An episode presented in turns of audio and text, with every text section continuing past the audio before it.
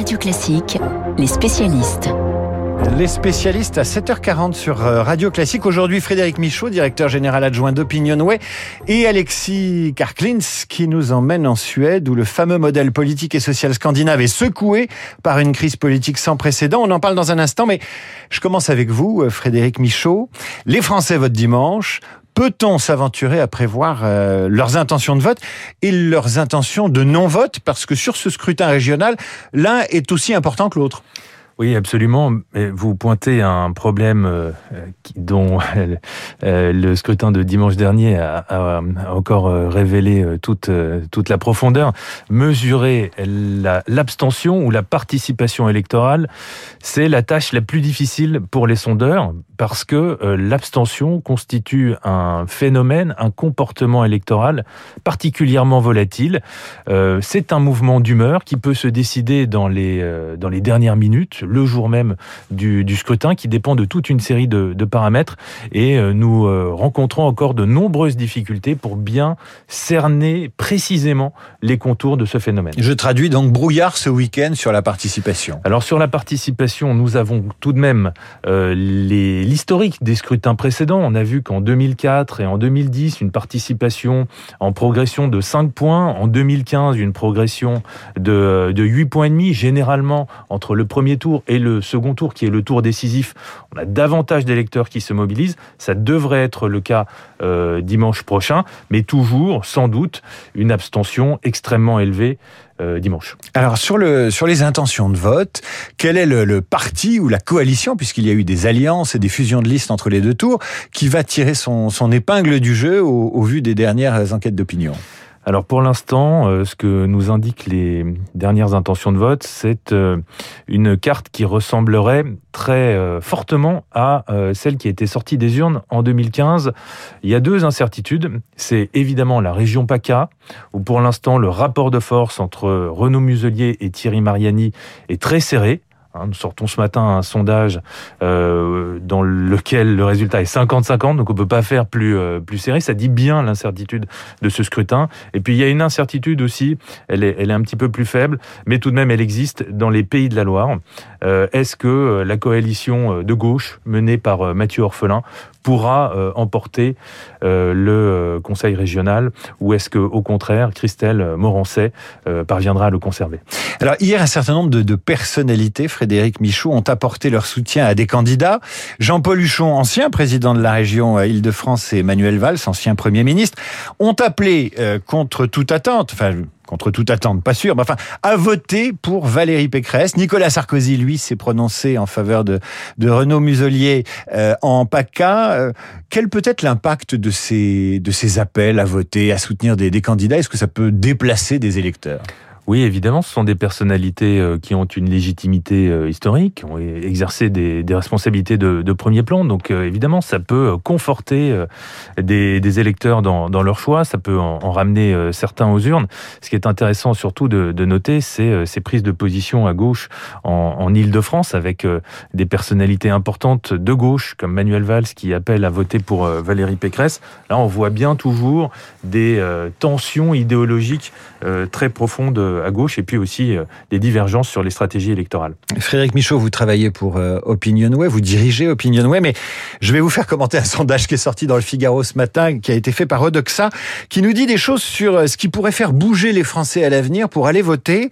78% des Français sont favorables au vote par Internet, 34% opposés au vote obligatoire. Ça vous inspire quoi ces chiffres? Alors il est certain que les procédures électorales pourraient être améliorées pour amplifier la participation électorale. Le premier élément, la question du calendrier. On n'a jamais voté euh, hors exception hors circonstances exceptionnelles, par exemple la dissolution de 1968, aussi tard dans le courant du mois de, juin. Tout ce que vous avez indiqué, par exemple faciliter euh, le vote euh, par correspondance, le vote euh, électronique également, sont des éléments qui vont dans le bon sens. On a un exemple, c'est l'exemple des, États-Unis qui, grâce à la mise en place de ces mesures, a vu sa participation électorale remonter de manière significative au cours des deux dernières décennies. Bon, ben on sera dimanche. Euh, et vous reviendrez, vous reviendrez la semaine prochaine pour commenter les résultats de, de, de, dimanche. Alexis euh, Karklins, je me tourne vers vous pour commenter et analyser une autre crise politique. Ça se passe en Suède. Une crise politique qui prend d'autres formes. Pour la première fois de son histoire, la Suède voit son gouvernement renversé. Pire, parce qu'à l'origine de la crise, il y a une, une forme de rupture d'un consensus sur la question sociale du, du logement. Alors qu'est-ce qui se passe? Ah, cher David, vous êtes un, amateur de littérature, vous vous rappelez cette euh, réplique de Marcellus dans Hamlet?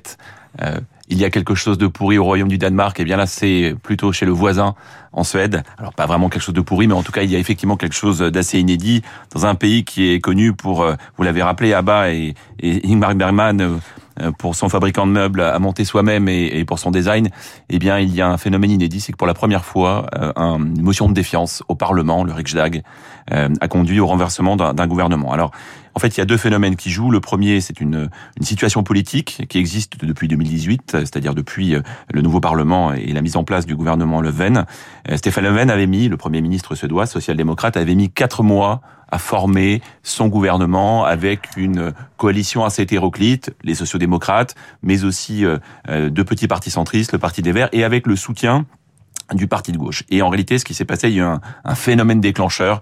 Vous l'avez rappelé, c'est la, crise du logement. Il y a une véritable crise de logement en Suède, et notamment la crise dans la, pour les locataires. C'est un pays qui recourt massivement à la location, et les loyers sont encadrés en Suède. C'est vraiment une institution, puisque vous avez une association euh, des locataires qui regroupe 3 millions d'habitants dans un pays de, de 10 millions, un peu plus de 10 millions d'habitants, qui tous les ans négocient les loyers. Or, la réalité, c'est qu'aujourd'hui, notamment à Stockholm, il faut attendre plus de 6 ans pour avoir euh, une location en première main. Et, cette négociation se faisait dans un relatif consensus à la Scandinave. Toujours en Suède, comme toujours en Suède, cela se faisait dans un climat apaisé et consensuel. Et le gouvernement, prenant conscience de cette pénurie de logements, a décidé de pousser un projet de réforme. C'est un casus belli. Et là, il y a eu une coalition de partis euh, justement contre ce projet. Et pour la première fois, crise politique, le gouvernement est renversé. Alors Alexis Karklins, au-delà de, de, de l'événement, euh, euh, nous les Français, on prend sans arrêt la, la Scandinavie en exemple, euh, la, la, Suède, la Norvège, le Danemark, c'est les idoles de la gauche mmh. social-démocrate en France. Euh, on est en train de perdre un modèle de vue ou c'est conjoncturel C'est ça qui est assez intéressant, c'est que c'est un pays qui traverse une crise plus large, plus générale. Alors il faut distinguer les différents pays scandinaves, mais en l'occurrence la Suède connaît un certain nombre de difficultés. D'abord c'est un pays, comme euh, vous le savez, qui a été exposé euh, à la crise Covid beaucoup plus euh, significativement que ses voisins, notamment la Finlande et le Danemark, avec un, malheureusement un nombre de décès beaucoup plus élevé. Un pays qui d'ailleurs avait refusé, vous savez, tout un débat, est-ce que le modèle suédois, il a encore une inspiration, parce qu'ils ont refusé les confinements. Et voilà, il y a une crise économique qui est là. Alors certes, le PIB, la production de richesse du pays a moins reculé que par exemple en France, en Italie ou en Espagne, mais le chômage a beaucoup progressé. Et puis il y a une crise sociale assez inédite. Vous savez, c'est on, on n'imagine pas, mais dans ce pays qui est effectivement plus connu pour son climat social apaisé, on a un nombre de fusillades, un taux de fusillade euh, qui est très très élevé, qui est même plus élevé que la moyenne européenne et que même l'Europe du Sud, puisqu'on a une fusillade par jour en 2020, ce qui n'était absolument pas le, la situation. Et donc euh, il y a eu 47 morts en 2020 en Suède. Et donc ça nous dit quoi? Ça nous dit que même dans un pays où vous avez des filets sociaux très importants, vous avez un modèle social généreux, très redistributif, eh bien, il y a un certain nombre de facteurs. Certains l'attribuent à une immigration assez importante, notamment bien sûr l'extrême droite, qui monte en puissance. Il y a eu un certain nombre d'études, notamment de la Fondation euh, pour l'innovation politique, sur le modèle suédois attaqué, parce que il y a aujourd'hui cette perte de consensus, et ça nous dit que même avec euh, des filets sociaux, même avec des modèles sociaux qui sont généreux, eh bien, on n'empêche pas des crises, et ça, c'est forcément très inspirant pour le reste de l'Europe. Merci, Alexis Clarkins, directeur général général de Hate Advisory. Vous revenez avec des infos sur le retour d'Abba. Il paraît qu'on en parle en 2021. C'est prévu. Le ah. groupe iconique suédois, je plaisante. Hein. Merci. Un des plus grands vendeurs de disques, David. Merci à vous euh, aussi, Frédéric Michaud, directeur général adjoint d'Opinionway. À suivre le journal imprévisible de Marc Bourreau et nous partons avec le Tour de France. C'est demain le départ du Tour de France de Brest.